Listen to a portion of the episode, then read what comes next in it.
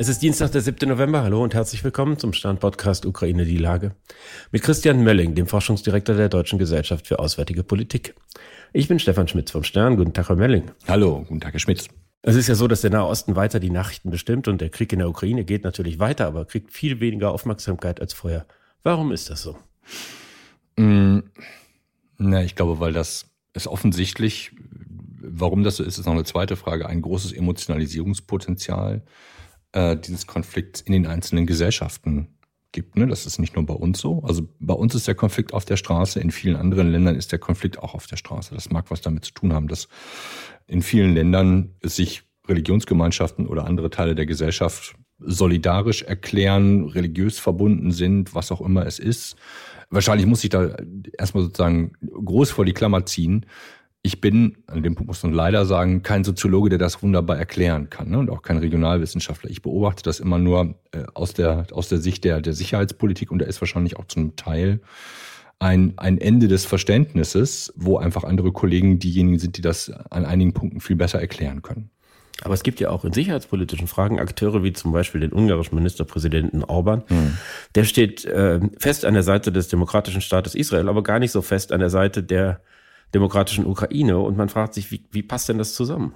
Ja, ich glaube, man muss einfach die Worte äh, demokratisch oder das Adjektiv demokratisch aus Orbans Sicht streichen. Das ist für ihn total banal oder nicht für richtig. Seine, seine mentale Karte richtet sich nicht nach der Frage, ist das demokratisch, ist das nicht demokratisch. Netanyahu, auch wenn er demokratisch gewählt ist, ist ja nun wirklich ein strammer Rechter. Äh, und ich glaube, das ist eher sozusagen die Ausrichtung auf das Nationale, ich will gar nicht sagen nationalistisch, aber auf das Nationale und auf eher ähm, rechte Werte ist, glaube ich, das, was eine, ich wollte jetzt gerade sagen Solidarität, aber ich glaube, die, auch die ähm, Dimension existiert für Orban nicht, die eine Allianz ähm, möglich macht, aus der man möglicherweise Vorteile ziehen kann. Orban halte ich für einen klassischen Opportunisten, gegen den möglicherweise hier und da auch äh, kompromittierendes Material im Kreml liegt, weswegen er ja nicht nur mit, mit der, der israelischen jetzigen Regierung, so muss man es ganz vorsichtig sagen, sympathisiert, sondern auch äh, stramm auf Kurs des Kreml ist und versucht, alles zu hintertreiben, was die Ukraine effektiver unterstützen könnte im Rahmen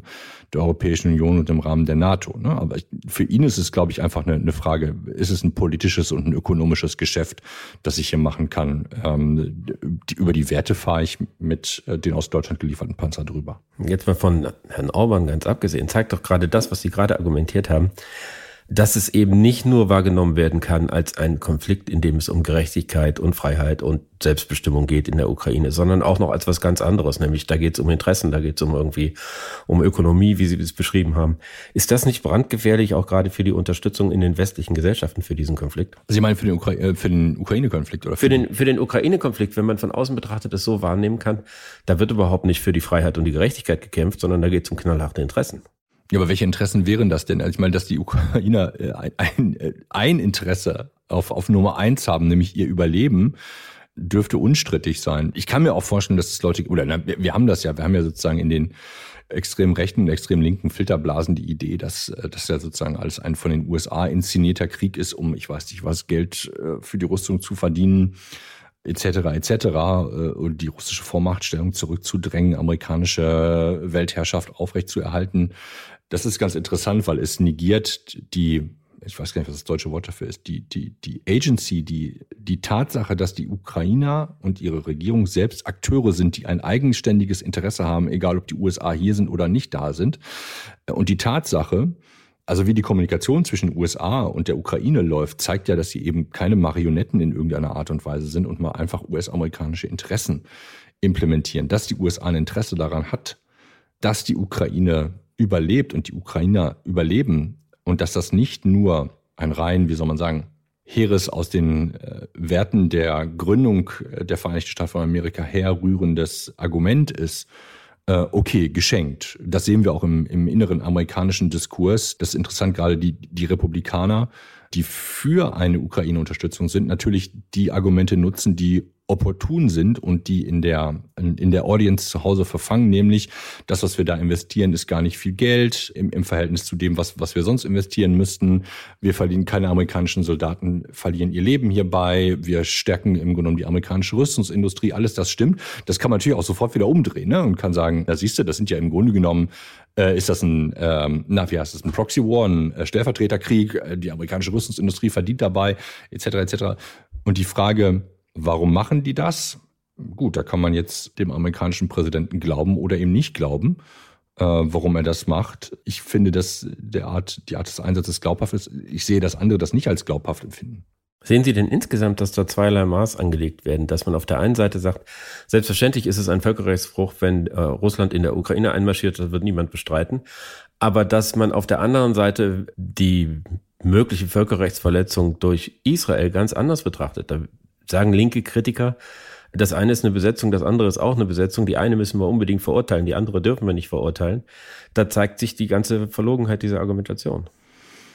Also ich für mich habe kein Problem nachzufragen, an, an welchen Punkten äh, oder mich dafür zu interessieren, an welchen Punkten die israelische Armee Kriegsvölkerrecht gebrochen hat. Finde ich total legitim, das zu machen. Ich glaube, das Problem ist, dass hier mit einem sehr groben Maß gemessen wird. Also von vornherein zu unterstellen, die Israelis brechen ja erstmal brechen Völkerrecht und das insofern hoch zu skalieren, zu sagen, deswegen ist alles, was die machen, und die gesamte Operation Völkerrechtsbruch hat mit dem Kriegsvölkerrecht nichts zu tun. Das ist eine, eine sozusagen intellektuelle Verhaftung und Geiselnahme des Kriegsvölkerrechts, was kein Kriegsverhinderungsrecht ist, sondern was, was ein relationales Recht ist. Ne? Also die Frage von Verhältnismäßigkeit, von sind die Vor ist die Vorsicht geübt worden, äh, bei der militärischen Entscheidung etwas anzu, äh, anzugreifen.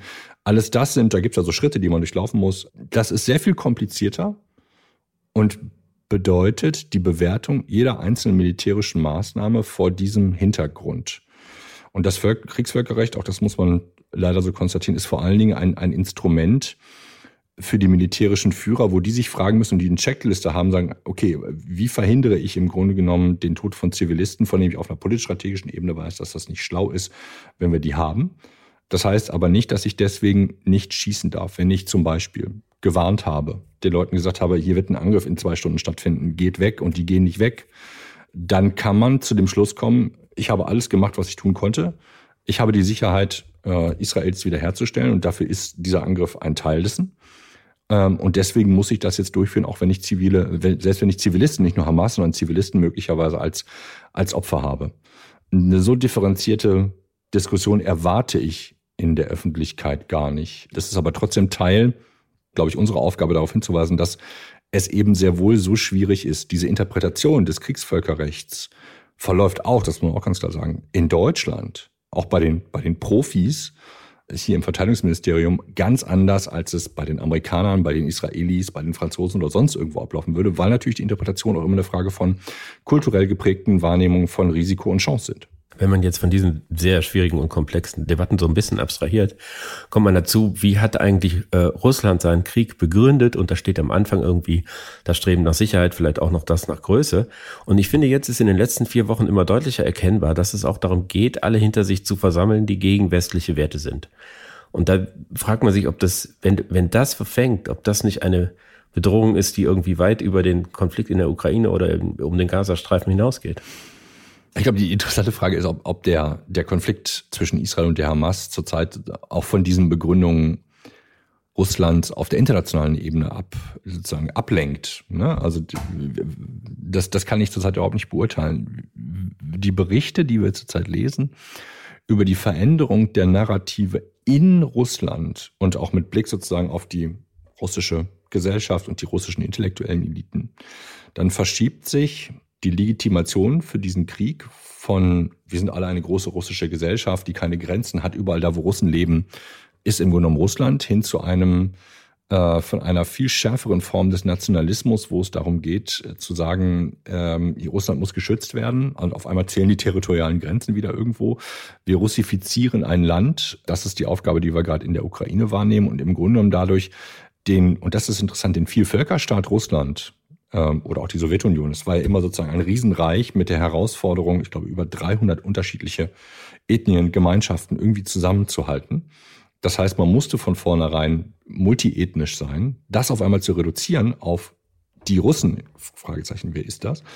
Ist ein neues Narrativ, von dem man nicht weiß, wie es sich in der russischen Gesellschaft auswirkt. Jetzt haben wir aber zwei Ebenen. Das eine ist, wie gesagt, die, die internationale Ebene. Da habe ich den Eindruck, ist das gerade nicht mehr so wichtig? Wobei, noch ein Gedanke, das Narrativ, bevor der äh, israelisch äh, äh, Hamas-Krieg begonnen hat, hatten wir den Krieg, den, den Kampf um die Narrative und um die westlichen Werte etc. eigentlich schon verloren. Jetzt kann man sagen, Israel-Hamas zahlt nochmal auf dieses negative Bild der Doppelstandards ein.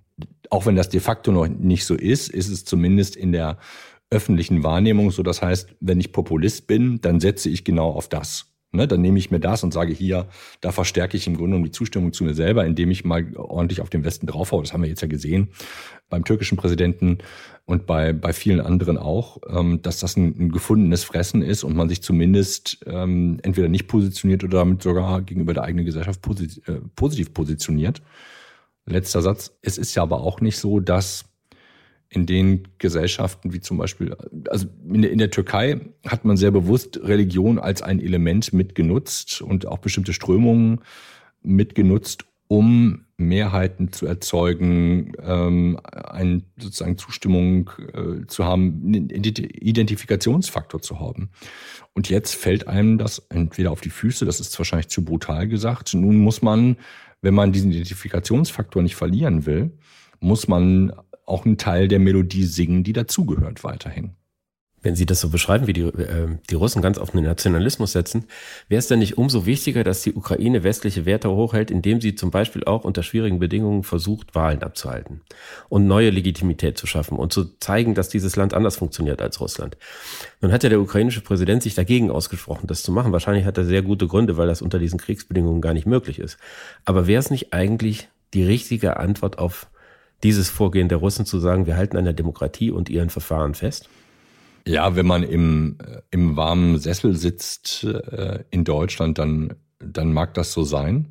Das ist so ein, also erstens, um das von vorne abzuräumen, die ukrainische Verfassung sagt ganz klar, dass das im Kriegsfall eben nicht geht, eine Wahl abzuhalten. Das andere ist, dass es auch technisch praktisch äh, so gut wie nicht möglich ist. Was machen sie mit den Gebieten, die besetzt sind? Haben die kein Stimmrecht? Stimmen die später ab?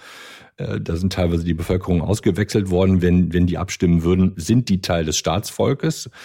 Die, von, die sind die Leute, die von Russland in die äh, besetzten Gebiete in der Ukraine gebracht worden sind. Sind die Teil des, des ukrainischen Staatsvolkes, ja oder nein? Da wird es dann schon erheblich schwierig, das im Grunde genommen äh, auszubaldowern. Und die Idee, das finde ich, das finde ich frappierend dabei. Ähm, das, die, sowohl Biden und auch Scholz haben das ja aufgegriffen.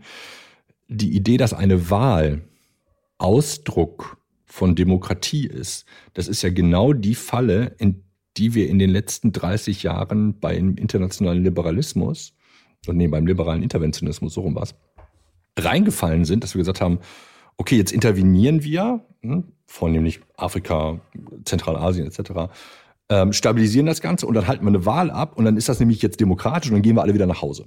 So, super. Hat ja nicht geklappt, weil Demokratie etwas ist, was im Alltag gelebt werden muss. Dreht man das um, muss man fragen, okay, glauben wir, dass die Ukraine ein nicht demokratischer Staat ist, nur weil sie zurzeit keine Wahlen hat? Glauben wir, ähm, dass das im Grunde genommen ein, ein diktatorisches Regime, ich übertreibe jetzt mal sozusagen, das wäre das Extrem oder zumindest ein, ein autoritäres Regime in der Ukraine sich mittlerweile etabliert hat. Dafür müsste man, glaube ich, Anzeichen finden. Die sehe ich zurzeit nicht. Erneut, ich bin kein Soziologe und ich äh, bin auch kein Spezialist für die Ukraine und ihre gesellschaftlichen Strömungen. Ich glaube, man kippt das Kind da mit dem, mit dem Bade aus, indem man einfach sozusagen Mirror Images, also Spiegelbilder sich von so ist Demokratie in Deutschland äh, vorhält und sagt, dann muss das doch da eigentlich auch so sein, dann müssen sie doch mal ordentliche Wahlen machen. So. Ähm, ich finde es schräg, über solche Analogien, die sowohl für die Ukraine jetzt zurzeit genutzt werden, als auch, ne, also diese Analogieschlüsse dann auch zwischen Ukraine-Russland-Konflikt auf der einen Seite und Israel-Hamas-Konflikt auf der anderen Seite, das hat enorme Schwierigkeiten, was die Trennlinien angeht und die Schärfe der Kategorien angeht. Wie, wie messe ich das eigentlich? Ich kann das auf eine, ich kann versuchen, das ganz allgemein zu betrachten, dann tue ich allen eigentlich Unrecht, aber dann tue ich das, dann versuche ich das sozusagen so weit zu verallgemeinern, damit ich es miteinander vergleichen kann. Wenn ich weit runtergehe, dann habe ich ein Problem, dass ich mir sehr viele Einzelfälle angucken kann. Also zu glauben, dass die ukrainische Armee oder Angehörige der ukrainischen Armee nicht auch Völker, äh, Kriegsvölkerrecht gebrochen haben. Nee, glaube ich nicht. Es mag sein, dass sie das auch getan haben. Also würde ich, aber es ist ein Einzel, es sind Einzelfälle. Die Frage ist, und das ist der entscheidende Punkt. Die Frage ist, ist es systematisch oder ist es nicht systematisch? Befördert der Staat den Verstoß gegen Kriegsvölkerrecht als Mittel des Krieges oder nicht? Und da würde ich den entscheidenden, den entscheidenden Unterschied machen ähm, und meine, meine Untersuchung ansetzen. Ähm, und ich glaube, dann findet man den Unterschied zwischen Israel, das eine Regierung hat, wow, äh, ne? also schon sehr sportlich rechts, äh, was da abläuft. Aber dass sie das Kriegsvölkerrecht außer Kraft gesetzt haben, ist, glaube ich, Unsinn. Und die israelische Armee ist auf dieses Kriegsvölkerrecht trainiert, was nicht bedeutet, dass sie es nicht hier und da bricht in Einzelfällen, aber es ist eben keine systematische Freigabe, in der Mord, Vergewaltigung, Verschleppung, so wie bei der russischen Armee, ein Mittel des, ein legitimes Mittel und ein gewolltes Mittel des Krieges sind. Niemand kommt auf die Idee, glaube ich, in Israel zurzeit, palästinensische Kinder zu verschleppen nach Israel, um sie dort äh, zu israelisieren. Weiß ich nicht, wie man es nennen will. Ja, also wenn man jetzt bei den Analogieschlüssen bleibt, ich glaube, da muss man da muss man es ertragen können, sich zu bemühen, zu differenzieren, so wie ich das hier gerade versuche, damit man nicht in ein argumentatives Minenfeld hineingerät. Schon an der Tatsache, dass wir weit über die Zeit sind, sieht man, wie schwierig das alles ist. Indeed. Ich danke Ihnen, Herr Mölling. Ich danke Ihnen, Herr Schmitz. Das war Ukraine die Lage. Die nächste Folge finden Sie am Freitag bei stern.de, RTL Plus und überall, wo es Podcasts gibt. Ganz herzlichen Dank und hoffentlich bis Freitag.